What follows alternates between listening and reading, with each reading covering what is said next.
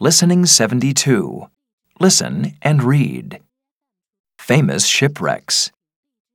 Sailing can be dangerous, and many ships and boats have sunk. There are many ships lying at the bottom of oceans all over the world. Studying shipwrecks is important to historians because they contain clues about what life was like in the past. The Atocha was a Spanish ship that sank in a terrible hurricane in 1622.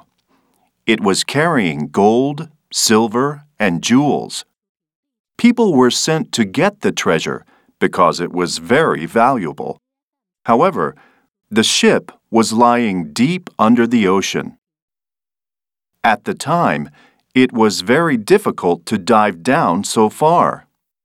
Then, in the same year, Another hurricane destroyed the shipwreck, and the treasure was lost. The treasure stayed beneath the sea for over 360 years. In 1969, a man named Mel Fisher started to search for the treasure. This time, divers had better equipment. After 16 years, he found parts of the wreck and most of the treasure. He put the treasure in a museum in Florida, where you can see it now. The Titanic was a passenger ship built in 1911. It was called the Unsinkable Ship because of its amazing design. No one believed it could sink.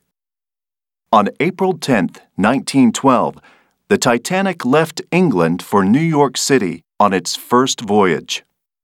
Four days later, the ship hit an iceberg in the Atlantic Ocean. The ship sank, and over 1,000 people drowned. For a long time, underwater explorers searched for the shipwreck. In 1985, they discovered it. The wreck was broken, and it was impossible to move, but they were able to bring back thousands of items such as clothes and letters. These items have helped historians understand more about the people who sailed on the Titanic.